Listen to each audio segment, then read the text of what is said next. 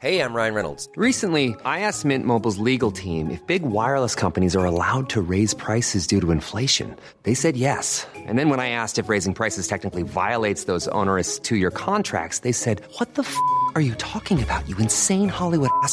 So to recap, we're cutting the price of Mint Unlimited from $30 a month to just $15 a month. Give it a try at mintmobile.com slash switch. $45 upfront for three months plus taxes and fees. Promo for new customers for limited time. Unlimited more than 40 gigabytes per month. Slows. Full terms at mintmobile.com. I'm Sandra, and I'm just the professional your small business was looking for. But you didn't hire me because you didn't use LinkedIn jobs. LinkedIn has professionals you can't find anywhere else, including those who aren't actively looking for a new job but might be open to the perfect role, like me.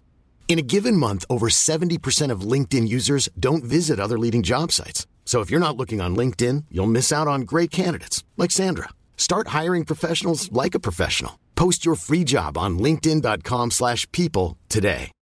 Millions of people have lost weight with personalized plans from Noom, like Evan, who can't stand salads and still lost 50 pounds.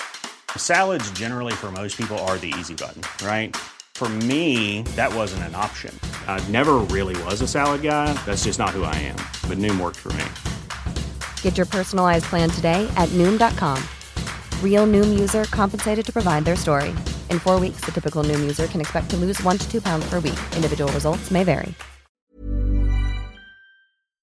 Bonjour à tous chers abonnés et spectateurs, aujourd'hui on va parler du sujet le moins traité au monde dans le domaine de l'Uchronie, car on embarque pour une petite compilation de 8 scénarios sur la Seconde Guerre mondiale. Je crois pouvoir me dire sans me tromper que vous aimez bien le sujet. Entre ce conflit Napoléon et les histoires fantastiques où tout le monde meurt de manière horrible, j'ai compris depuis longtemps qu'une bonne partie de mon audience est constituée d'historiens monomaniaques qui rêvent chaque seconde de voir le monde brûler. Bon, et vu que la dernière chose dont j'ai envie c'est de vous voir débarquer devant chez moi, là-bas vos lèvres et les yeux vides, à me hurler de faire plus d'Uchronie sur les mêmes sujets, bah j'ai décidé de vous faire plaisir et de vous proposer ce florilège de scénarios sur la Seconde Guerre mondiale, via des angles que je n'ai jamais traités. Et non, jamais, dans aucune du quintillion de vidéos sur cette guerre que j'ai pu faire. Gna gna Hitler il meurt, Hitler a la bombe atomique, gna gna les nazis en Antarctique, les nazis qui ont des armes futuristes. Bah oui, je continue d'en faire, mais en même temps, bah vous cliquez à chaque fois. D'ailleurs, j'ai fait une playlist avec toutes mes vidéos Seconde Guerre mondiale et je te jure, je m'attendais vraiment pas à mettre autant de mes contenus dedans, c'est effrayant. Genre, ma chaîne ça devient pire que ma Bitwig. Du coup, cette compilation de ici sera traitée d'une manière un peu plus rapide que d'habitude, et qui du coup me permettra de faire plein d'histoires alternatives en même temps sur des angles que j'aurais de toute façon pas traités dans une seule vidéo en particulier.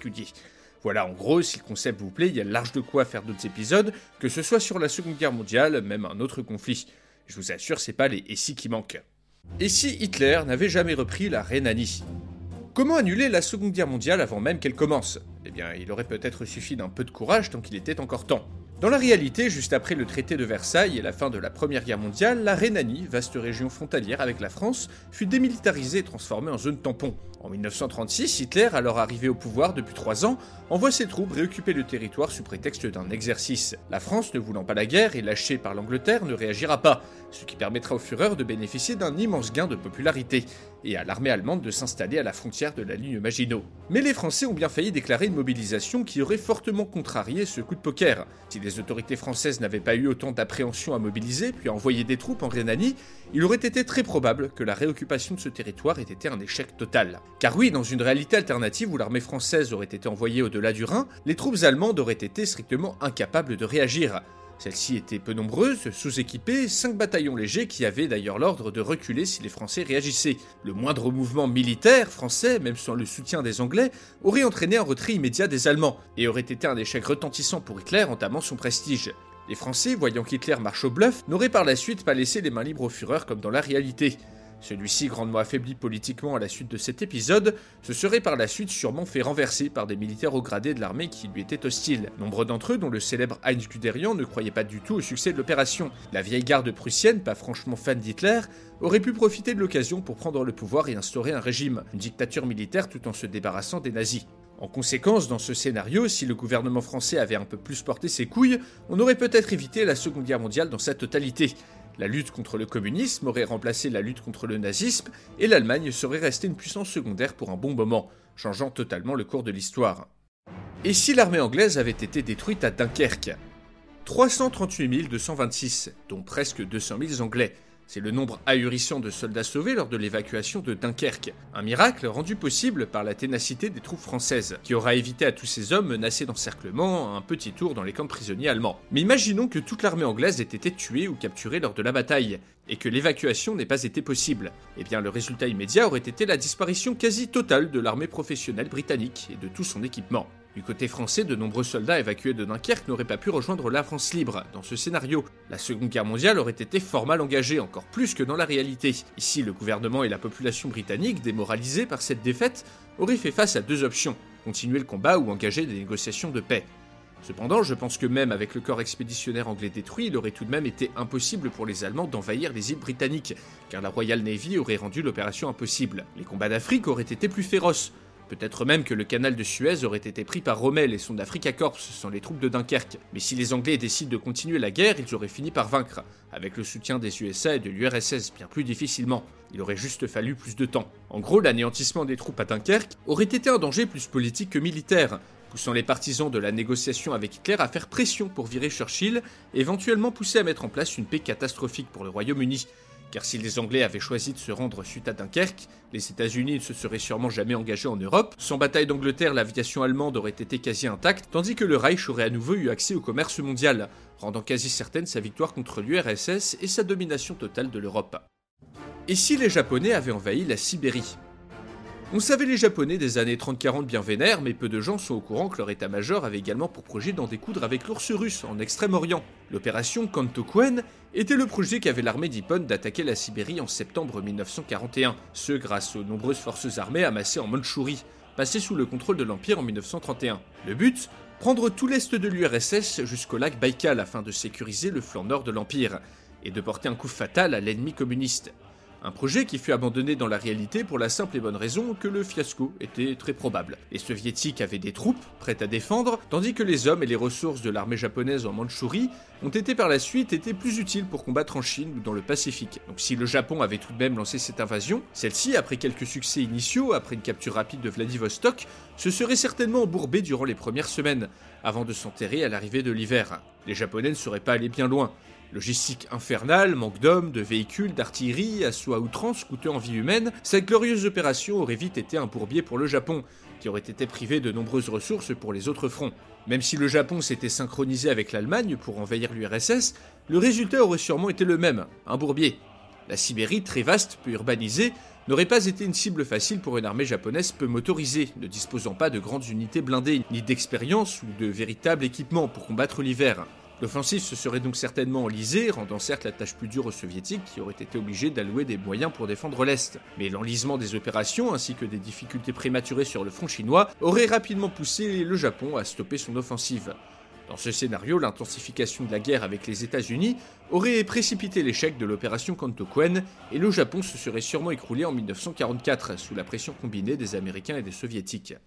Et si les nazis n'étaient pas aussi horribles?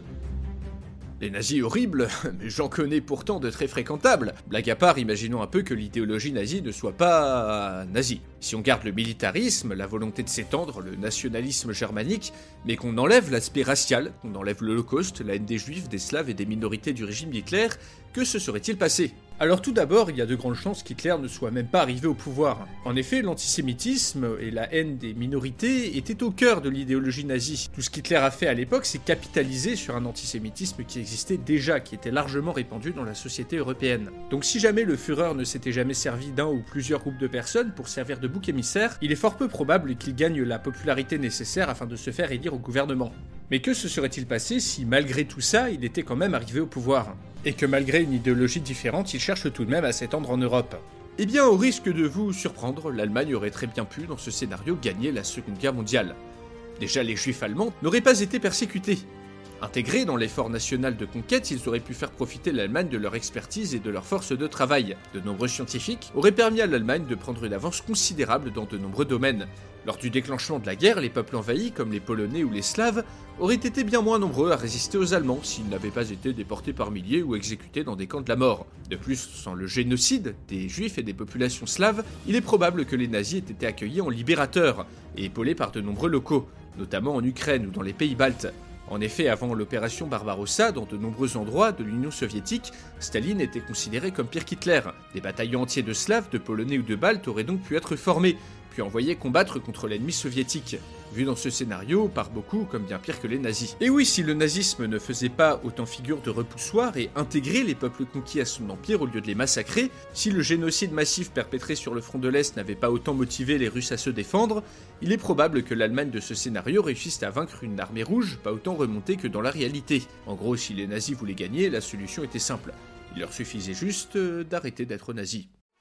Et si les Allemands avaient pris Moscou en 1941 dans la réalité, la défense de Moscou par l'armée rouge en 1941 est un des événements marquants du front de l'Est, et le premier revers majeur pour la Wehrmacht. Mais si les Allemands étaient entrés dans la ville après en avoir franchi les défenses, quelles auraient été les conséquences sur la suite de la guerre? Poussé hors de sa capitale, Staline aurait-il jeté l'éponge? Non. Comme avec Napoléon, les Russes ne se seraient pas effondrés si facilement. Déjà, l'industrie soviétique avait été déplacée à l'est, derrière les montagnes de l'Oural, permettant la production d'armements de perdurer. De plus, la prise de Moscou aurait sûrement été très coûteuse en hommes pour les Allemands, qui auraient perdu des dizaines de milliers de soldats dans des combats de rue extrêmement violents, alors qu'ils étaient déjà épuisés par six mois d'avance continue. Dur dans ces conditions d'immédiatement relancer l'offensive. Le scénario le plus probable est qu'après la prise de Moscou, les soviétiques envoient leurs réserves arrivées fraîchement de Sibérie contre-attaquer. Piégés dans la ville, les troupes allemandes épuisées se seraient certainement faites surprendre, voire encercler, transformant la capture de la ville en désastre pour la Wehrmacht. Et si l'Espagne était rentrée dans le conflit? Tout juste sortie d'une guerre civile sanglante, l'Espagne de Franco a fait le choix durant la Seconde Guerre mondiale de rester neutre. Enfin, plus ou moins, il y a eu des bails, mais jamais d'engagement total du côté de l'un ou l'autre des camps. Mais si l'Espagne était entrée dans la guerre du côté de l'Axe, le camp naturel de Franco, disons vers 1941, cela n'aurait de toute manière pas changé grand-chose. Dans ce scénario, immédiatement, le Portugal, qui penchait lui du côté allié, serait entré en guerre contre l'Espagne, ouvrant un nouveau front qui aurait été une porte d'entrée parfaite pour les forces alliées en Europe.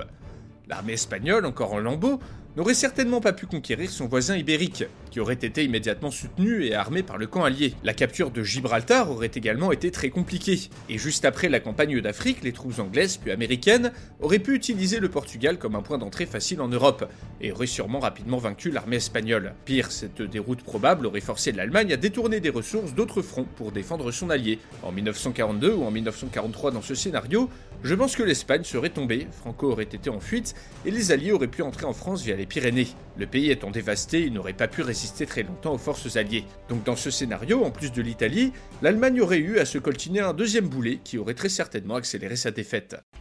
Et si le Japon n'avait jamais attaqué Pearl Harbor? L'attaque qui aura fait entrer l'Amérique en guerre ne se produit pas dans une réalité alternative.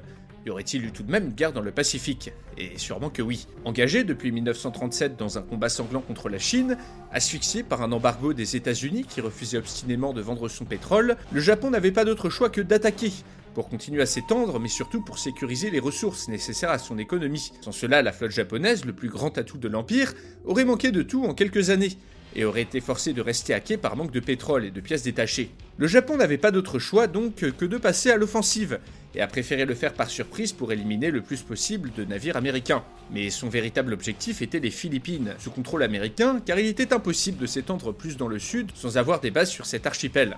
Dans le Pacifique, la guerre se serait donc déclenchée peut-être quelques mois ou quelques années plus tard, mais sans l'effet de surprise de Pearl Harbor. Les États-Unis auraient galéré pendant deux ans, subi de cuisantes défaites face à des Japonais supérieurs dans le domaine naval et aérien, puis comme dans la réalité, se seraient sortis les doigts du cul, auraient fini par vaincre, tandis qu'en Europe, même si Hitler ne déclare pas la guerre aux Américains après Pearl Harbor, le président Roosevelt avait de toute manière lancé les États-Unis sur le sentier de la guerre et aurait fini par entraîner son pays dans le conflit d'une manière ou d'une autre.